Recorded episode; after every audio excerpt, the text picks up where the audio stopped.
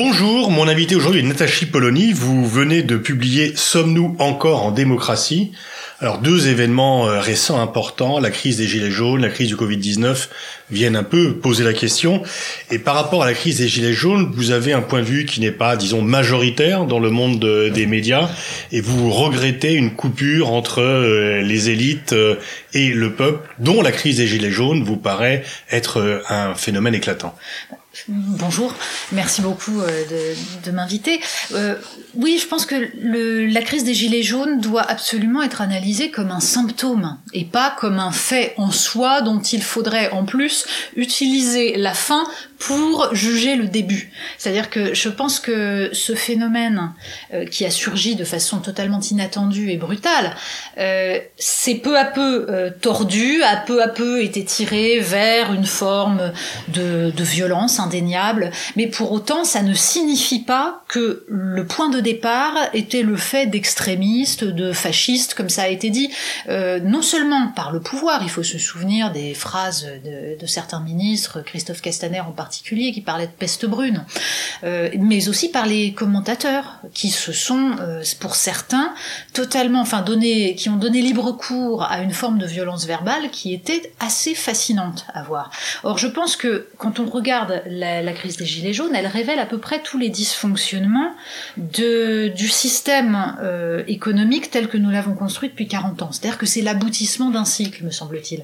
Et ce cycle a peu à peu détruit les classes populaires puis les classes moyennes des pays occidentaux. C'est ce qu'on voit dans tous les pays occidentaux, cette espèce de désagrégation due à la désindustrialisation, à la destruction de tous les liens sociaux, de tous les, liens, de, même les, liens de sociabilité en fait. C'est d'ailleurs par un hasard si les Gilets jaunes se sont regroupés sur des, carrefours. sur des carrefours pour recréer cette sociabilité. En fait, c'est la désertification des territoires, c'est un système contraint qui oblige chacun à vivre loin de son lieu de travail, à consommer uniquement dans des, dans des grandes surfaces qui peu à peu ont ruiné tous les petits commerces de centre-ville, tout ce qui créait une vie euh, acceptable et, aimable pour, euh, pour toutes ces gens.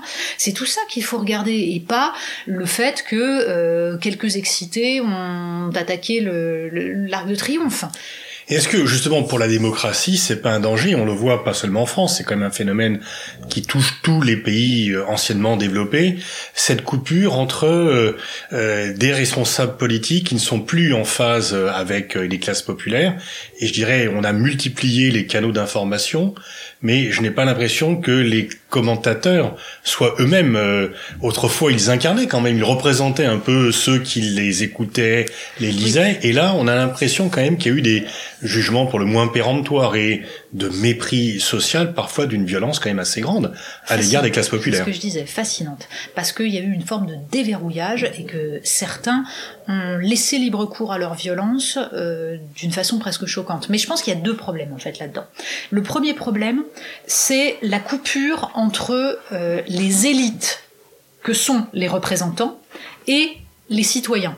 Et ce phénomène-là, on peut l'analyser là aussi sur le long terme, mais il est lié en fait au cycle économique, je pense. C'est-à-dire que euh, le, le, néolibéralisme tel qu'il s'est imposé à partir de la fin des années 1970 a mis en place des règles de contournement de la démocratie, dans le sens où euh, tout a été fait pour que la plupart des grands domaines de décision échappent en fait aux politiques, au nom de l'idée que l'économie serait euh, une science dure avec des lois universelles qu'on ne pourrait pas contourner. C'est l'idée de, du fameux "il n'y a pas d'alternative", le slogan de Margaret Thatcher, repris par Emmanuel Macron, ce qui est pas un hasard. Et tout ça, a peu à peu fait en sorte que, alors ça s'est appuyé sur des grandes instances internationales, hein, euh, l'OMC, etc., et qui ont euh, finalement imposé un système de libre-échange généralisé, de marché mondial avec division du travail, euh, faisant de la Chine l'usine du, du monde, sauf que les citoyens n'ont jamais été consultés là-dessus en fait. C'est-à-dire qu'ils en vivent les conséquences, mais à aucun moment on ne leur a demandé de valider ça clairement. Vous vous rappelez d'ailleurs quand, on leur demande, ils votent à 55% contre le référendum sur euh, la Constitution européenne, qui va être ensuite adopté par 90% des députés. Donc vous mettez en parallèle ces deux chiffres, 90% des députés qui sont les représentants du peuple et 55%. C'est un, moment majeur parce que c'est le moment où apparaît de façon évidente cette rupture et ce détournement de démocratie. En effet, 90% des, des députés qui votent le traité de Lisbonne, qui est la réécriture exacte du traité constitutionnel, ça signifie que, en fait, les représentants ne défendent pas les intérêts des classes euh, populaires et des gens pour lesquels ils sont censés en fait agir. Et ils le font avec les meilleures intentions du monde, parce que l'enfer est toujours pavé de bonnes intentions. C'est cette idée qu'ils vont faire le bien des peuples malgré eux. Mais si on est démocrate, c'est pas, on s'aperçoit que c'est pas ça la démocratie. La démocratie, c'est de considérer que le peuple peut se, se planter, que les choix peuvent être mauvais, mais c'est le choix des citoyens et que on ne peut euh, véritablement mener une société j'allais dire de façon légitime, que si on accepte l'idée que les citoyens sont des individus raisonnables, qui peuvent commettre des erreurs, mais parce qu'ils sont responsables, ils vont assumer ces erreurs. Et c'est là, je crois que c'est, je crois très sincèrement que c'est le seul euh, régime possible et acceptable euh, si on part de l'idée que les êtres humains ont une égale dignité. Sauf que le problème, c'est que justement, le, à partir du moment où vous avez des représentants qui sont toujours issus des mêmes classes sociales, ce qui est le cas, il n'y a pas de renouvellement des élites. Et c'est encore pire aujourd'hui où on a renouvelé les têtes, euh, où on a en fait éradiquer les, les, vieux partis de gouvernement, mais où en fait on n'a absolument pas renouvelé socialement hmm. les élites. Il y a très peu d'ouvriers, il y a presque pas d'ouvriers, d'employés. Mais bien sûr. Hmm. Et, euh, et du coup. Au moins en 80, il y avait les instits euh, mais socialistes. Mais c'est ça, voilà. Hmm. Il y avait, il y avait une. Bon, ça n'a jamais été parfait. On va pas rêver. Hein, c'est, je veux dire, la, la démocratie telle qu'on pourrait la souhaiter n'a jamais véritablement existé, mais c'est, c'est un idéal. C'est-à-dire qu'on peut souhaiter qu'il y ait une courbe asymptotique, on se rapproche à un moment donné de, de cet idéal. Là, c'est absolument pas le cas, on s'en éloigne. C'est-à-dire qu'il faut six générations pour franchir tous les échelons de l'échelle sociale en France. Et en même temps, vous, vous déplorez dans votre livre une baisse du niveau culturel des élus. Euh, c'est vrai que il n'y a plus tellement de grands discours, de grandes envolées, les grands orateurs. euh, on a le sentiment qu'il y a de moins en moins d'élus qui lisent, par exemple. C'est toute la force, par exemple, d'un Jean-Luc Mélenchon, qui est un des rares hommes politiques aujourd'hui à avoir une authentique culture à la fois historique, politique et, littéraire. Mais il faut écouter les, les débats à l'Assemblée nationale. Il y a quelque chose que moi je trouve assez consternant, ce qui est le fait que les références des élus aujourd'hui, ce sont les séries télévisées euh, et certains euh, grands euh, éléments de la pop culture. C'est-à-dire qu'en gros, les citations que vous entendez, les références dans la, dans la bouche des politiques, c'est le serpent du, c'est le, le, serpent K. Alors je vous ai rassuré, ils n'ont pas lu Rudyard Kipling, hein, c'est, c'est Walt Disney. C'est le sparadrap du capitaine Haddock, ça aussi. Tout, toujours et Voldemort quand on, vraiment ça, ça, ça, vole très très haut si je puis me permettre donc s'il y a enfin il y a quelque chose de gênant pourquoi? Parce qu'en fait, une grande part de tout ça, je mets à part le capitaine Haddock et son sparadrap, mais pour le reste, bah, c'est de la culture américaine. Hmm. Et les séries télé que regardent maintenant tous les élus, c'est en fait du soft power. Ils ont tous intégré cette vision-là. Et je pense que c'est pas totalement déconnecté du fait que nous ayons aujourd'hui des élus, des représentants qui eux-mêmes ne savent pas ce qu'est par exemple, la laïcité à la française. Et quand je dis laïcité, je, je parle pas seulement vis-à-vis des, religions, parce que la, la laïcité, c'est l'idée d'un espace public neutre dans lequel les citoyens vont délibérer pour euh, faire émerger le bien commun.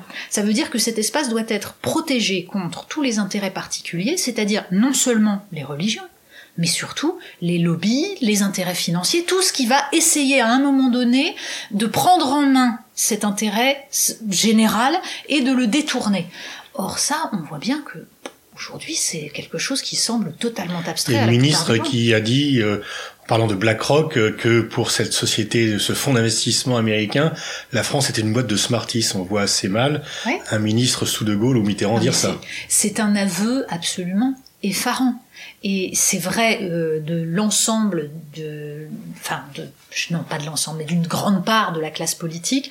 D'ailleurs, que ce soit en France ou que ce soit à Bruxelles. Et la puissance des lobbies, c'est de pouvoir fournir clé en main des textes, des amendements à des élus qui n'ont pas le temps, n'ont pas la, la culture, ne, n'ont pas les moyens financiers aussi de travailler suffisamment pour justement être véritablement indépendants. Et ça aussi, c'est un problème qu'il faudrait prendre à bras le corps véritablement. Mais pour revenir sur la question de la culture, il s'agit pas d'avoir une forme de mépris euh, qui consisterait à dire seule la culture littéraire et classique vaut. C'est pas ça. C'est ce qui m'inquiète, c'est en fait petit à petit la perte de capacité de résistance face à, au rouleau compresseur du soft power américain et face, j'allais dire, à l'ère du temps et à l'évidence des choses. C'est-à-dire qu'un peu de recul historique permet de ne pas prendre pour argent comptant l'ensemble des, des, considérations et bien sûr le fait que euh, on n'y peut rien parce que euh, les, les, règles sont comme ça, c'est-à-dire le libre échange c'est bien, le protectionnisme c'est la guerre, etc., etc. Alors il y a l'arme de dissuasion massive du vocabulaire, parce que quand vous dites ça, on vous accuse de faire du populisme et le terme de populisme, qui au départ quand même veut dire être proche du peuple, représenter le peuple, c'est pas forcément négatif, c'est devenu une sorte de rayon paralysant de la pensée. C'est assez significatif qu'un un terme qui désignait un mouvement politique, d'abord russe, puis ensuite qui s'est qui s'est d'ailleurs répandu aux États-Unis et qui, euh, en effet, voulait euh, mettre en avant les intérêts du peuple soit devenu une insulte. Mais il y a eu différentes évolutions de, dans l'histoire politique récente. Donc à un moment donné, on a désigné les, ceux qui pensaient mal comme des réactionnaires. Puis après, ça a été décliniste, ça a été complotiste, c'est populiste, mais à chaque fois, il s'agit, ça veut pas dire qu'il n'y a pas d'authentique populiste. Hmm. Il y en a. C'est-à-dire, si on veut définir véritablement le, ce que serait le populisme aujourd'hui, c'est l'idée le fantasme d'un peuple on confond populisme et démagogie. Bah, évidemment. Mais il y a une, euh, disons que on peut identifier des courants qui s'appuient sur l'idée d'un peuple totalement unifié avec un leader qui incarnerait ce peuple unifié.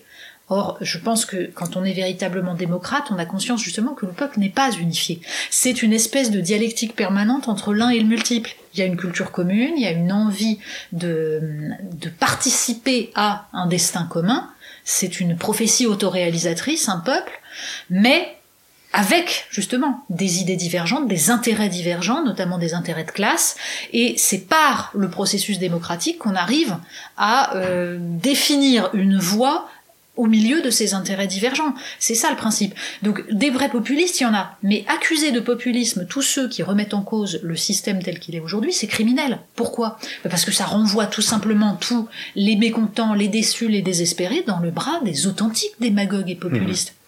Alors, je pense que c'est ce qu'on voit aujourd'hui et l'élection de Donald Trump, c'est un des symptômes de ça. Autre, on préfère casser le thermomètre que combattre la fièvre très souvent. Euh, autre mot, diaboliser le souverainisme, souvent d'ailleurs pour alors que euh, on célèbre euh, un pays qui est quand même le, les États-Unis sont quand même un pays très souverainiste, mais ça c'est jamais un problème. Par contre, le souverainisme dans les pays occidentaux et européens est fortement condamné sans qu'on sache vraiment ce que l'on met derrière ce mot.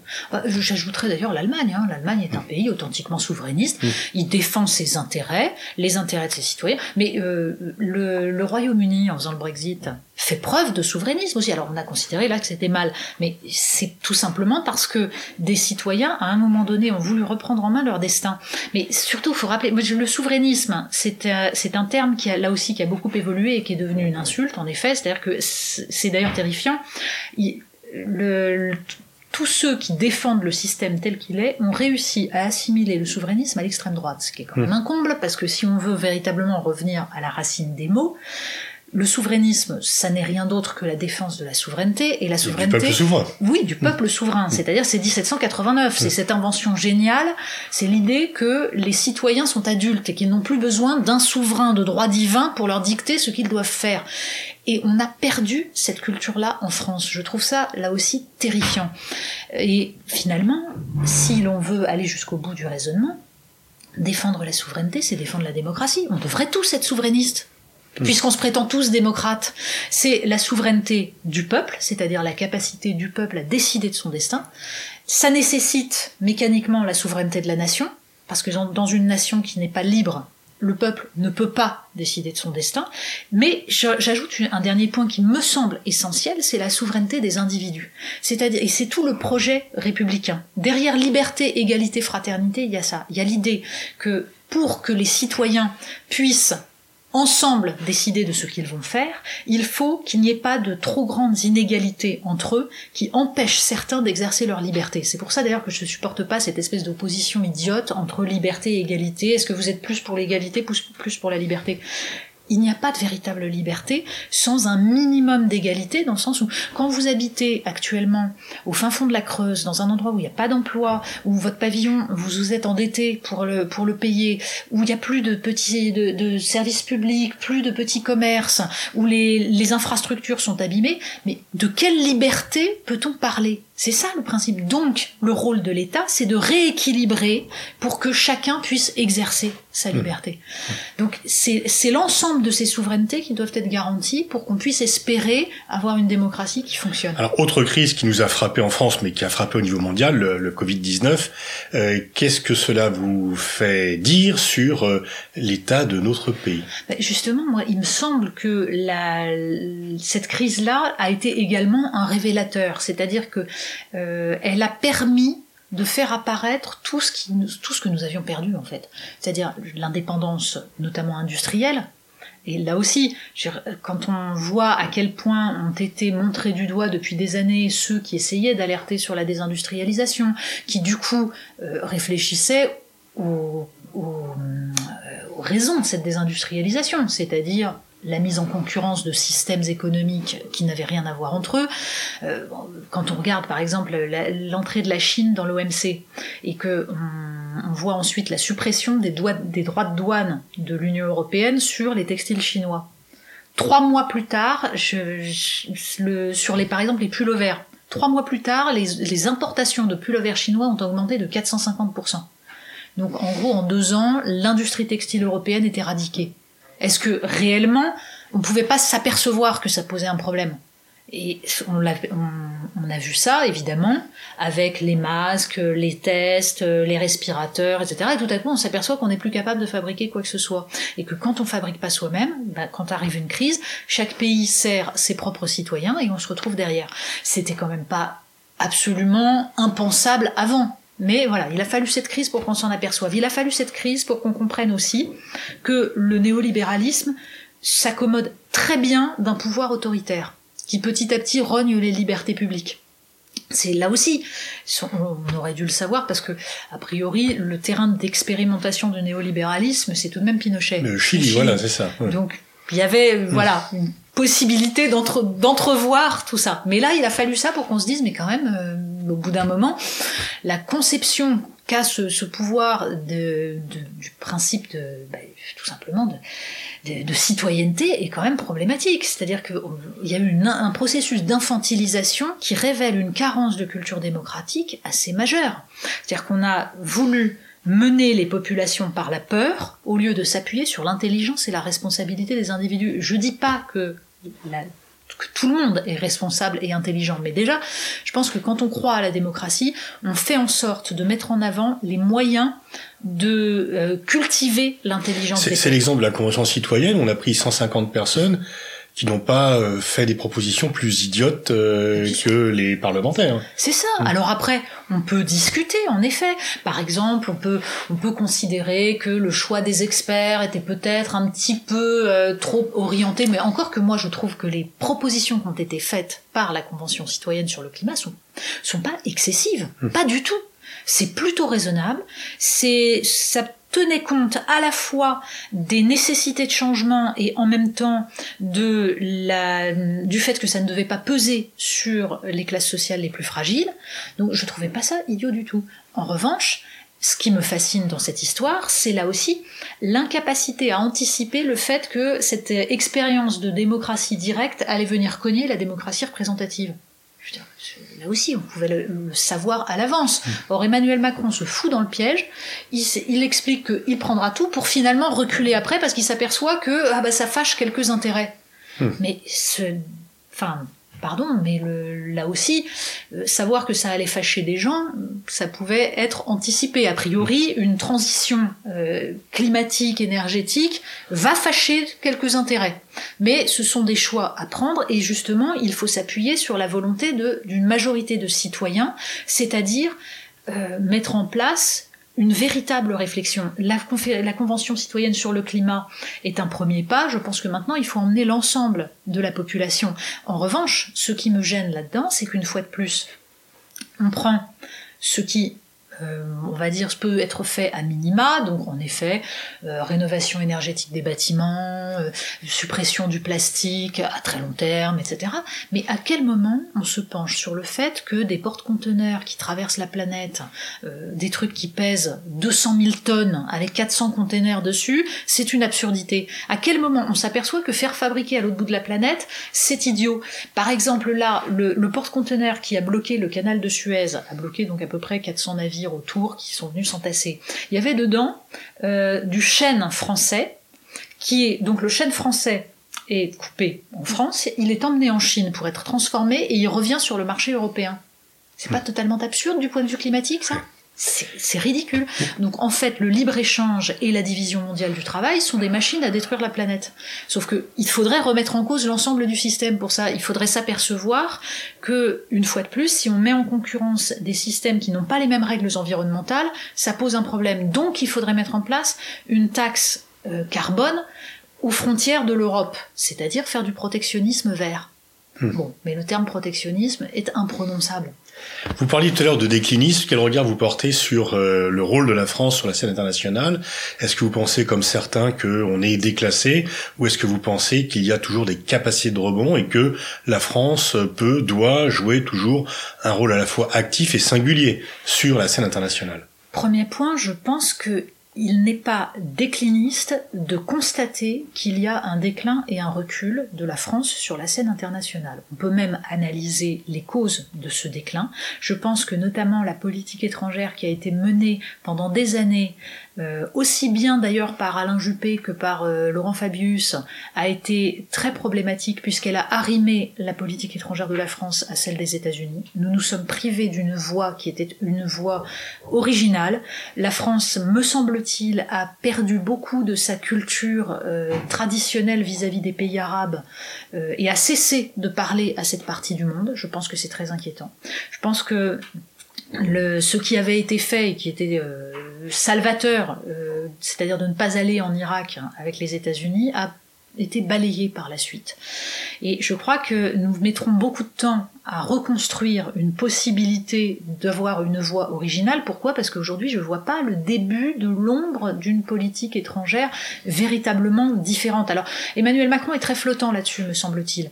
Euh, sa campagne de... Il se réclame du gaulo-mitterrandisme officiellement. Mais, mais, tout le monde mm. se réclame du gaulo-mitterrandisme. Enfin, maintenant, c'est assez fascinant, mais euh, moi j'ai tendance à, à juger les actes plutôt que les paroles. Or, ce que je vois, c'est un Emmanuel Macron qui, pendant sa campagne présidentielle, euh, d'un atlantisme absolument effarant, qui ensuite, dès qu'il est élu, semble mener une politique d'ouverture, de discussion avec la Russie, pour ensuite retourner vers euh, les États-Unis. Heureusement, Donald Trump euh, permet de se trouver un méchant, donc lui et l'ensemble de l'Union européenne se détachent un petit peu.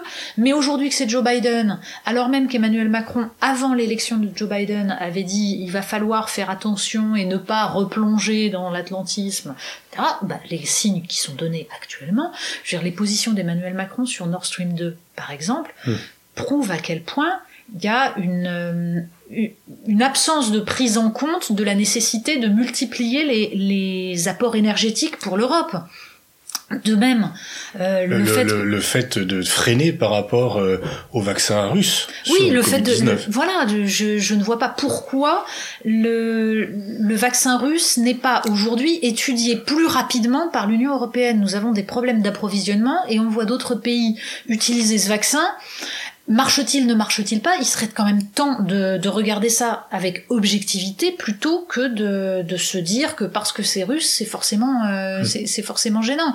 Euh, de même, le, sur la question qui est à mon avis cruciale de l'extraterritorialité euh, du droit américain, euh, Emmanuel Macron est quand même, euh, en tant qu'ancien ministre de l'économie, celui qui a validé absolument tout le, dépeçage d'Alstom, avec une, absence de vision qui est fascinante.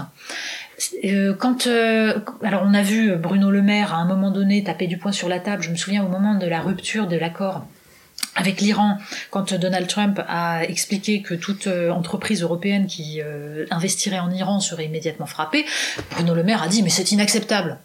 Et qu'est-ce qu'on a fait? Rien. Et toutes les entreprises européennes ont quitté l'Iran.